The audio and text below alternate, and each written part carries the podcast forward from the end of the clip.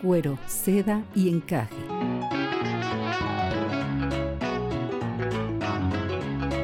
Es un diálogo entre mujeres de temas que a todas nos importan, abordados mediante cuentos y relatos comentados.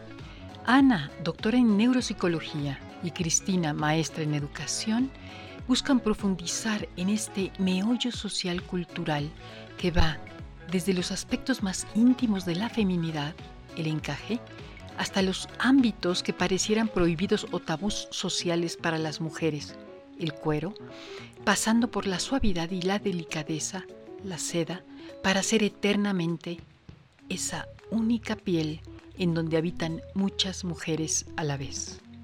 Comenzamos.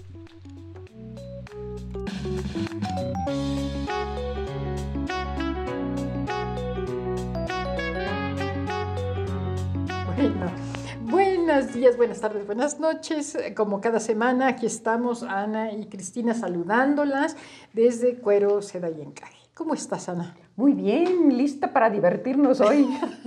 Cada sesión es una diversión. De verdad, hoy te tengo un reto. Bueno, tú eres científica, ¿no? Mm, bueno, intento. Muy bien, hacerlo. pues eh, vamos a leer un cuento que me, me gustó mucho, sobre todo para darte lata Malvada. y, y para que a- acá nuestras colegas eh, escuchas eh, se sumen a la causa ¿no? y veamos y opinemos. Eh, recuerden que, eh, que todos los cuentos eh, comentados de esta serie los estamos eh, poniendo en el portal con algo de información adicional en cuero, seda y encaje.com.mx. Así que, este, pues sin más, vamos a comenzar, vamos a leer el cuento. Se llama Espera, no tan rápido. Ah, caray. Venga. ¿Qué tiene que ver con los científicos? Ah, vas a ver. Comienza así.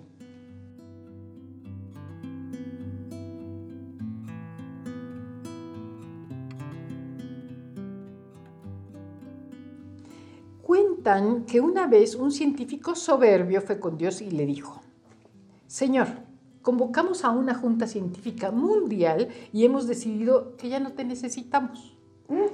Así, ¿y cómo llegaron a esa decisión?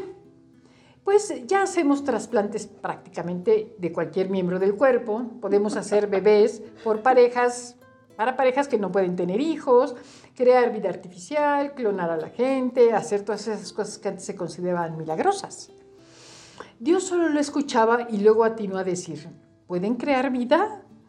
Así es, respondió el científico. "Mm, ¿Qué te parece si hacemos un concurso de crear vida? Lo hacemos del modo antiguo, así como yo formé a Adán, tú sabes. Me parece bien, contestó el científico. Está bien, pues comencemos, exclamó Dios.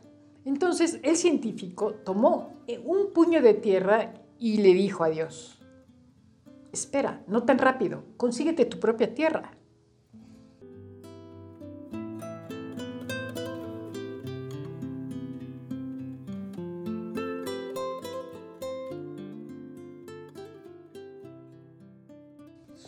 Sopas. Se acaba el cuento. Malvada. A ver, Wow. ¿qué opinas de este cuento? Estoy impactada. bueno. El científico le dice a Dios, "Ch, ch, momento, momento, vamos, te acepto el reto, pero consíguete tu propia tierra. ¿no? Es un cuento precisamente de soberbia, ¿verdad? ok. Bueno. Efectivamente, cuenta una vez un, de un científico soberbio, ¿no? Exacto. Este, fue con Dios y le dijo. Creo, creo que es El Ahora tema sí. es la soberbia, sin duda, ¿no? Y, que, y creo que está ni, ni que este, personificado en un científico, porque ahora sí que en mi poca experiencia en el ámbito de los papers y los científicos y la investigación, lo que abunda es la soberbia, Muchos egos, ¿no? pero tremendo, ¿no? Y, a veces eh, por encima de la sociedad, a veces por encima de los más desvalidos, a veces por encima de las prioridades, ¿no? Eh, están los egos, los egos, Los egos. Y bueno, egos por un lado y soberbia, que es un poco diferente, porque una cosa es que yo me crea la mamá de Chita y otra cosa es que además sea incapaz de tener sensibilidad hacia, hacia las necesidades, hacia la otra persona, hacia nuestro prójimo, ¿no? Entonces, creo que la, la fábula está eh, genialmente ejemplificada precisamente en, un científico. Ajá. Sí, ahora, si habláramos de científicos, yo, yo podría decir que, y lo viéramos en un contexto mayor, ¿no? ¿Cuántas veces y a qué le llamamos científicos, ¿no? Porque cuánta gente no cae en estas mismas actitudes, ¿no? O sea, desde el jefe que te dice, no, no, no, por favor, no me vas a venir a mí a enseñar este, cómo, cómo se opera esto, ¿no? O el ah, papá que le va a decir, pues a mí no me vas a venir a decir cómo llevar mi vida, ¿no? Este, cuando no aceptamos em, que los otros podrían hacer las cosas mejor que nosotros. ¿no? Me, me encanta, me encanta, o sea, si lo, y- si lo vuelven a escuchar, ¿no? Las que nos están escuchando, ¿no? Hacen una pauta, regresan tantito y, y observan con cuidado el, el- el cuento, es eso, ¿no? O sea, no, ya no te necesitamos. O sea, ¿cuántas veces quien dice, pues mira, eh, eh, si quieres, ¿eh? Porque no eres indispensable y, este, y pues hay muchos detrás de ti. Mm, Por eso se se- coincido contigo que lo ejemplifica muy bien en un científico, pero, es, pero no es de científicos, ¿me entiendes? No, es, sí, es- sí, es de la humanidad completa. Es la humanidad, es la humanidad. Y, y además algo todavía más grave, que es que eh, obviamente también ejemplifica el egocentrismo del ser humano por encima del planeta, por encima de... Claro, ¿no? claro, O y ahí nos lleva este- a, a- a- a estas discusiones a nivel mundial, que si el, cli- el clima, que si las energías limpias, no, hay, hay posturas, eh, con- solo observa ahorita a todos los que están en esas mesas de discusión. ¿no? Están Entonces, así. en donde el planeta es propiedad del ser humano, Sí, sí, consigue, consíguete Bueno, tu tierra. y si nos, nos fuéramos a- a- al planteamiento de Dios, ¿no? Este, lo que dice la Biblia, ¿no? Este, pues se supone que el planeta lo creó Dios para el hombre, ¿no? Pero lo creó para el hombre, o esa es la interpretación que nosotros Sí, hacemos, sí, independientemente claro, claro. De- si tenemos creencias o no tenemos creencias, ¿no? O sea, ¿quién dice que esos recursos son para servicio de nosotros? ¿Quién dice que son para el servicio de otro ser? O sea, finalmente dan, eh, digamos, la oportunidad de que se dé la vida. Todos esos recursos Digo, pero la cosmovisión, por ejemplo, de algunos pueblos indígenas, al menos de los de México, que es lo que yo conozco, eh, tú eres parte del planeta.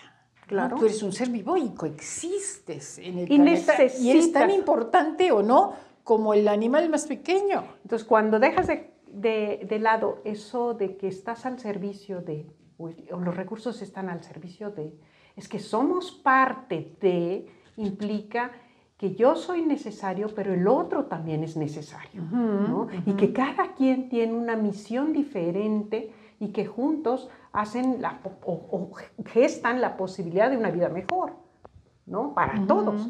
Entonces, bueno, la soberbia, como dices, yo creo que hay que retomar el análisis de, de estas actitudes de soberbia desde otra vez volviendo los aspectos más cotidianos de mi vida hasta aspectos tan trascendentales como el futuro del planeta. ¿no? Sí, o sea, sí, sí. eh, el, el recorrido para analizar eh, esta actitud de soberbia, eh, pues puede ser bastante largo, porque tenemos toda una historia de la humanidad en donde hay... Oh, eh, sí. Es una... Y, y- y debiéramos preguntarnos cuál es la función que la soberbia tiene dentro de la naturaleza humana.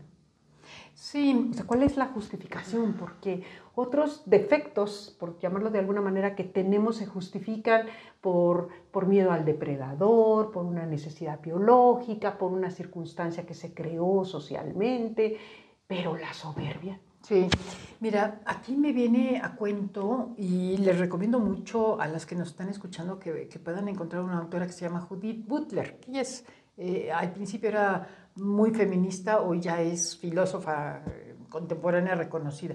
Judith en uno de sus libros que se llama eh, La performa, bueno, creo que el, el libro no se llama así, pero tiene un concepto que se llama la performatividad del ser. Y dice cómo hay ciertos esquemas digamos, de políticas públicas o de costumbres sociales que hacen que ciertas vidas puedan valer o no, como pudiera ser la gente de color, como la gente que tiene menos recursos, o sea, quienes deciden, ¿no? ¿Qué vidas vale rescatar o no, qué vidas vale privilegiar o no, ¿no? Es un tema muy, muy fuerte, pero tiene que ver con esta soberbia, ¿no? Tiene con, con creerte Dios, ¿no? Con, creer, con decir, este, no sé, todos los migrantes que van caminando, ¿no? Este, eh, son vidas de segunda, ¿no? Los, la gente de color son vidas de segunda. O sea, esta política que, que, sacan los presidentes y los gobernantes, ¿no son vidas de segunda? ¿Quién o, dice eso? O la gente que ha estado jerárquicamente por encima de mí, ahora ya no la necesito también, o sea, es, es para arriba y es para abajo, ¿no? o sea, este... Eh, es, yo lo, yo lo, o sea, si lo veo desde mi perspectiva de ciencias biológicas, lo veo como ese pájaro que quiere eh, dominar a sus contrincantes y conquistar a la hembra inflando su plumaje. Ya. ¿No? O sea, para parecer más grande, para parecer más retador, para imponer, imponer o intimidar, o atraer, ¿no? O atraer, ¿no? Entonces, quizá esa es la justificación biológica de la soberbia, pues ¿no? Pero somos, y lo hemos comentado muchas veces, seres que toman decisiones, que tenemos capacidad de discernir lo positivo, lo negativo y de medir las consecuencias de nuestros actos. ¿no? Y bueno, eh, finalmente, ¿a dónde le lleva a una persona que es sistemáticamente soberbia? Eh, pues a dónde va conduciendo su vida. ¿no? Y finalmente son personas que tarde o temprano se van quedando solitarios porque no forman equipo, porque no reconocen lo que otros les pueden ayudar, porque no son capaces ni siquiera de compartir. Sí, en esta, en esta anécdota, digamos que no se queda ahí en suspenso, ¿no? No, no, no, te, no te dicen que en un suspiro el Santo Señor se pudo haber muerto y ahí quedó todo su, su, su, grandeza, ¿no? Su plumaje, su gran plumaje inflado. ¿No? Y, para, para colmo, si todavía lo viéramos más dramático, y Dios decidiera que se, va, que se muera, este, regresa a la tierra, al polvo y a ser tierra, ¿no? Y entonces, este, él, él es tierra, tú eres si eres tu tierra, pues está en tu tierra. En tu tierra, no sé, ¿no? Son, tantas cosas, pero bueno, me, me, me, parece que vale la pena que lo vuelvan a escuchar ese tramito, que, que, que, lo escuchen con calma y lo reflexionen, porque creo que es un tema que, que, es, que es muy vigente y que de alguna manera, si somos conscientes de eso y nosotros inspeccionamos un poquito dentro de nosotros, si no tenemos ciertas actitudes y si las tenemos, ¿por qué? Este, tal vez demos un pasito, ¿no? Creo que ese es, yo creo que el sentido de, de la plática de hoy. O sea, es muy fácil reconocer la soberbia en el otro. claro. O sea, es, es, lo más fácil. Y es además este, un, un tema delicioso para el chisme. O sea, fulanito, hoy ni él se aguanta. Ajá, Pero, ¿y yo? Y yo, claro. O sea, claro. Y, y, de ahí me gustaría, la a partir de ahí la tarea, ¿no? ¿Por qué? Porque estas pláticas son para eso, ¿no? Para que platiquemos entre nosotras lo que a veces no vemos dentro de nosotras, ¿no? Y entonces, eh, pues para mí la tarea, por ejemplo, podría ser, eh, así como he dejado, a ver, ahora piensa en esto, reflexiona en esto. Bueno, esta semana, ¿por qué no nos damos el tiempo de reflexionar eh, al menos, busca al menos tres circunstancias de tu vida en, lo que, en las que tú misma, nadie te está oyendo, nadie lo sabe, ni sido, lo sabrá. Ni lo sabrá, ¿verdad? Ha sido soberbio.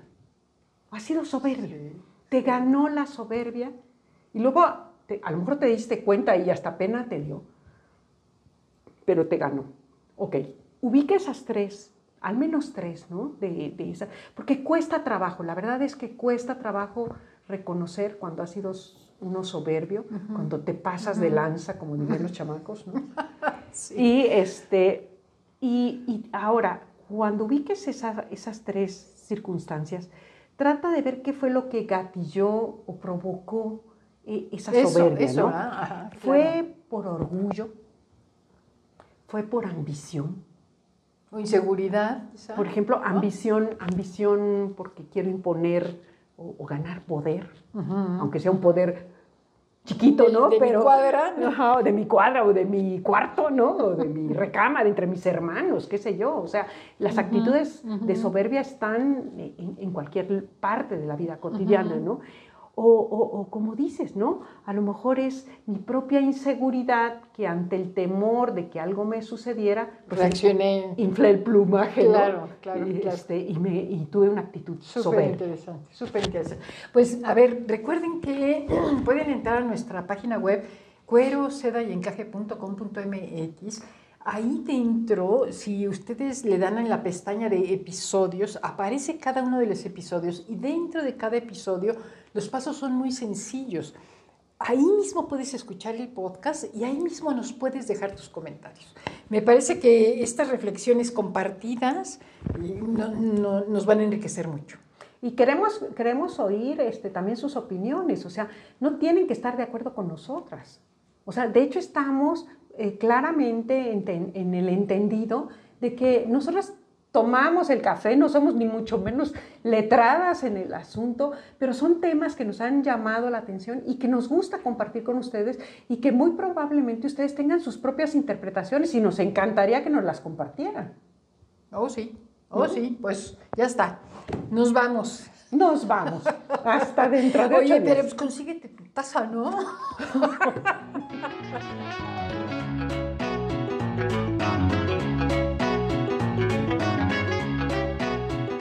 cuero, seda y encaje.